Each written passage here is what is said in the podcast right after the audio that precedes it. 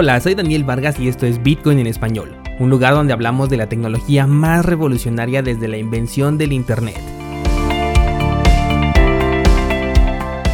¿Crees que estoy exagerando? Ponte cómodo y déjame ser tu guía en un camino sin retorno, el camino a la descentralización.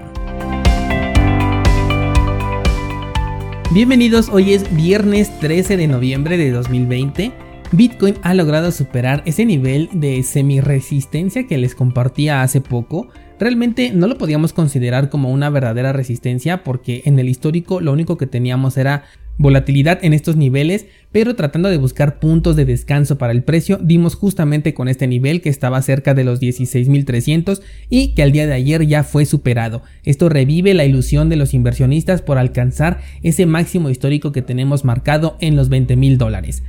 La gran diferencia de este movimiento comparado con el de 2017 es que el precio viene consolidando en diferentes etapas. Además, los movimientos alcistas son orgánicos y no incluyen una volatilidad extrema. El hecho de que la mempool esté libre también representa que no existe intención de generar transacciones, al menos por el momento. Los bitcoins depositados en los exchanges han ido disminuyendo y aquellos que están fuera de los exchanges han incrementado. Esto nos hace pensar que el sentimiento de mercado es alcista incluso por encima de los 20 mil dólares. Ayer justamente hice una transacción con Bitcoin, ajusté la comisión a tan solo 5 satoshis por byte y mi transacción fue ejecutada más o menos en 30 minutos. Por eso les he enseñado las plataformas en las que puedes verificar tanto las eh, comisiones en ese momento en el que tú quieres realizar una transacción, como también la mempool para que puedas ver qué tan llena está, qué tan congestionada y cómo puedes jugar con las comisiones de acuerdo a la prioridad que requieres para tu transacción y realices este paso siempre antes de enviar criptomonedas. Por supuesto que tarde o temprano se requiere una corrección y en un punto donde no hay muchas órdenes en juego el movimiento puede llegar a ser incluso muy fuerte, pero saber a ciencia cierta cuándo va a ocurrir es prácticamente imposible. He estado recibiendo muchos mensajes preguntándome cuándo va a ocurrir esta dichosa corrección y la verdad es que si lo supiera pues yo sería millonario. Una idea es que ocurra cuando alcance el máximo histórico. Sin duda ahí tenemos una verdadera resistencia muy importante, pero el efecto también podría ser el opuesto, podría superarlo y entonces generar un sentimiento de mercado todavía más alcista que ahora sí generaría una volatilidad. Desde mi perspectiva, el mercado ya no está viendo los 20.000 como un máximo, sino como un simple nivel de resistencia que se va a superar, y de ahí el cielo es el límite. La sensación en esta ocasión ya no es la misma de que la que vivimos en 2017. En aquel tiempo estábamos ante un movimiento de un 1800%, el hype estaba por las nubes, cuando ahora, considerando el crash de Bitcoin como si fuera el punto más bajo, apenas iríamos por el 300%. Esto no sería ni la mitad del camino que tiene Bitcoin por recorrer, y esto se nota en las emociones que se ven en el mercado. Por lo que sugiero que si existe tal crash, estés preparado, pero no para vender, sino más bien con municiones que te permitan incrementar tu posición. No es para nada una recomendación de inversión, pero pienso que vender a 20 mil dólares todavía es bastante barato. Ayer me metí a Facebook específicamente a algunos grupos de criptomonedas en donde publico los episodios de este podcast y veo que la gran mayoría quiere aprovechar la corrección para vender y poder recomprar más abajo. Yo sé que esto es un movimiento lógico porque estás vendiendo más caro de lo que compraste, pero lo estoy viendo como un movimiento guiado por las emociones y esto por todo lo que pude ver ahí en las publicaciones de Facebook. Pienso que en lugar de estar frente al gráfico viendo a qué hora va a llegar esa corrección, es mejor generar un ingreso y estar preparado para esa corrección, pero tal como te lo dije hace un momento, no para vender, sino para incrementar la posición, porque al menos mi idea es que después de que exista esta corrección, si es que llega en el corto plazo, el precio se va a recuperar y eventualmente volverá a superar el máximo que alcance o el máximo que tenemos en este momento. Lo que sí me atrevo a recomendarte es que si estás en alguno de estos grupos de Facebook relacionados con criptomonedas, lo abandones. Esa sí es una recomendación que te hago directamente. Dejando de lado a Bitcoin, vamos a pasar a las noticias del día y te cuento que Trezor, esta eh, cartera en hardware, va a agregar la opción de navegar con Tor en su plataforma descargable. Hace poco te traje la noticia de que estaban desarrollando una aplicación en software para poder gestionar los fondos de tu cartera Trezor y ya no lo tuvieras que hacer desde el navegador. Bueno, pues esta aplicación ahora vendrá con la opción de navegar a través de Tor como un método para incrementar la privacidad de tus transacciones. Esto tiene unas ligeras desventajas como por ejemplo transacciones más lentas porque la conexión a través de Tor siempre va a llevar más tiempo, pero a cambio de ello nos va a entregar un nivel de privacidad mucho más alto para las transacciones al no exponer tu dirección IP. Me parece que la competencia de nuevos actores en este sector de las carteras en hardware ha hecho que tanto Ledger como Trezor se preocupen más por estar innovando y además por incrementar la seguridad de los usuarios. Esto antes de que alternativas que tienen menos tiempo de existir pero con características de seguridad muy superiores les quiten el mercado.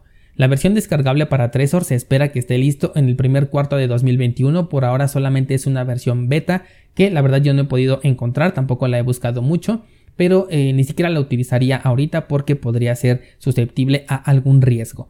La siguiente noticia es que a los usuarios elegibles por PayPal en Estados Unidos para utilizar criptomonedas ya tienen activa la opción para realizar operaciones de trading. La cuenta además tendrá un límite de operación semanal de 20 mil dólares que representa el doble de lo que se dijo en el primer anuncio. Ellos ya habían dicho que solamente iban a operar con 10 mil dólares, pero bueno, ahora ya se incrementó a 20 mil. Hasta el momento las criptomonedas seguirán sin poder ser retiradas y este sigue siendo uno de los puntos más débiles de esta adopción y se espera que el servicio amplíe su cobertura de manera internacional para principios del 2021. Cuéntame en los comentarios si tú piensas utilizar esta plataforma para interactuar con criptomonedas. La siguiente nota que te preparé es sobre un nuevo pool de minería que pretende bloquear las transacciones que vengan de una lista negra. Así como lo escuchas, Blockseer ha lanzado una versión beta de un pool que busca limpiar la blockchain, haciendo que solamente los bitcoins que no estén en la lista negra puedan ser confirmados. Este puede ser el inicio de una nueva búsqueda por atacar a la red de Bitcoin.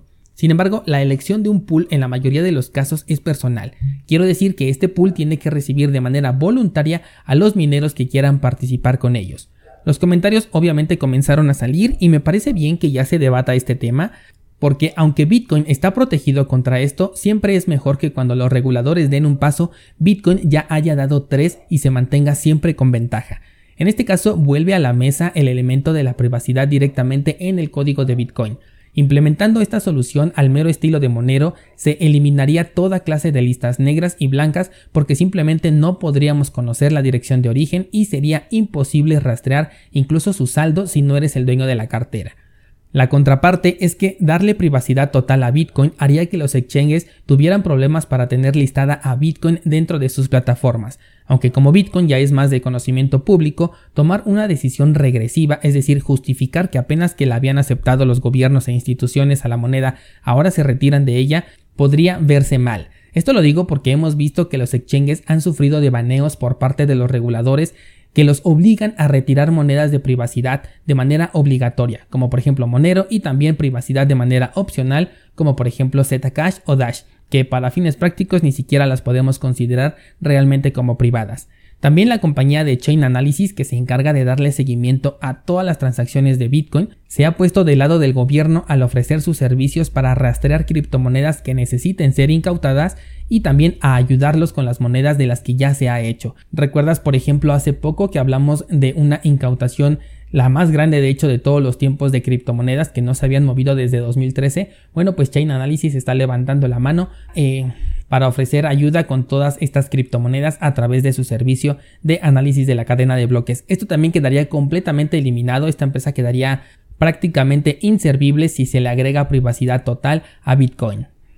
Entonces el tema de la privacidad definitivamente será un jaque para las instituciones, probablemente afectaría un poco a la adopción masiva, también al precio del mercado en el corto plazo, pero eventualmente con los conocimientos que hoy ya tenemos, como por ejemplo exchanges descentralizados, los usuarios de criptomonedas sabríamos de qué manera seguir transando con Bitcoin y además tendríamos un Bitcoin completamente anónimo.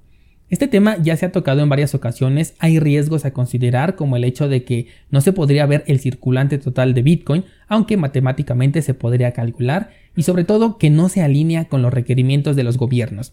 Pero yo me pregunto, al ser Bitcoin una tecnología descentralizada, ¿tiene que gustarle al gobierno? ¿O realmente somos tan libres como para poder tomar esta decisión en consenso sin importarnos si al gobierno le viene bien o le viene mal? Por último, y como cada semana tenemos un servicio DeFi que ha sido hackeado y le robaron 20 millones de dólares en la criptomoneda DAI. Se trata de Acropolis y los atacantes han logrado encontrar una vulnerabilidad en un contrato inteligente que había sido auditado en dos ocasiones. Y volvemos al tema de que las auditorías dentro de DeFi no significan absolutamente nada. La vez pasada habían hackeado a un contrato que había sido auditado durante cinco ocasiones. Esa justamente era una de sus promesas fuertes cuando le daban publicidad a su servicio. Nuestro contrato es el más auditado y bueno, posteriormente fue hackeado y se perdió todo ese plus. Haciendo un rápido paréntesis, esta clase de contratos es muy similar a la que se está implementando en Ethereum, donde los inversionistas tienen que depositar sus 32 criptomonedas. Aquí cerramos este paréntesis. Lo curioso es que los ataques tradicionales cripto han estado decayendo en comparación con los de DeFi que van en constante aumento. Es mucho más fácil para una persona que tiene estos conocimientos encontrar una vulnerabilidad en los servicios DeFi que hasta ellos se han mudado a estas plataformas por lo inseguras que son. Ah, y por cierto, hablando de DeFi, en Uniswap se tuvo una reunión el día de ayer para platicar sobre el futuro del proyecto porque las recompensas que ofrece esta plataforma por hacer los swaps se terminan el 17 de noviembre. Así que se va a decidir si este programa que regala dinero impreso de la nada se va a extender o bien se va a eliminar para que la moneda pueda buscar su propio valor, si es que lo tiene. Lo interesante aquí será ver si es que lo cierran de manera definitiva, qué reacción van a tener las personas, los inversionistas, ya que como te he comentado y además se ha visto, están ahí estas personas justamente por la ganancia y no están ahí por el amor a un servicio descentralizado. En cuanto se tenga información sobre la decisión que se tomó, te la voy a hacer saber. Mientras tanto, hay que estar pendiente si es que tienes tokens UNI, porque podría existir volatilidad en la moneda cuando se dé a conocer la decisión tomada. Y hasta aquí por esta semana descentralizado, no olvides que sigue abierto el torneo de trading en papel en el exchange de Mexo por si quieres practicar tu trading. Ya está también la votación de las monedas finalistas que ustedes eligieron para el análisis de la próxima semana. Participa allí en Instagram. Y el lunes vamos a tener sesión de preguntas y respuestas, así que hazme llegar tu duda para que la responda en el siguiente episodio. Que tengas un excelente fin de semana.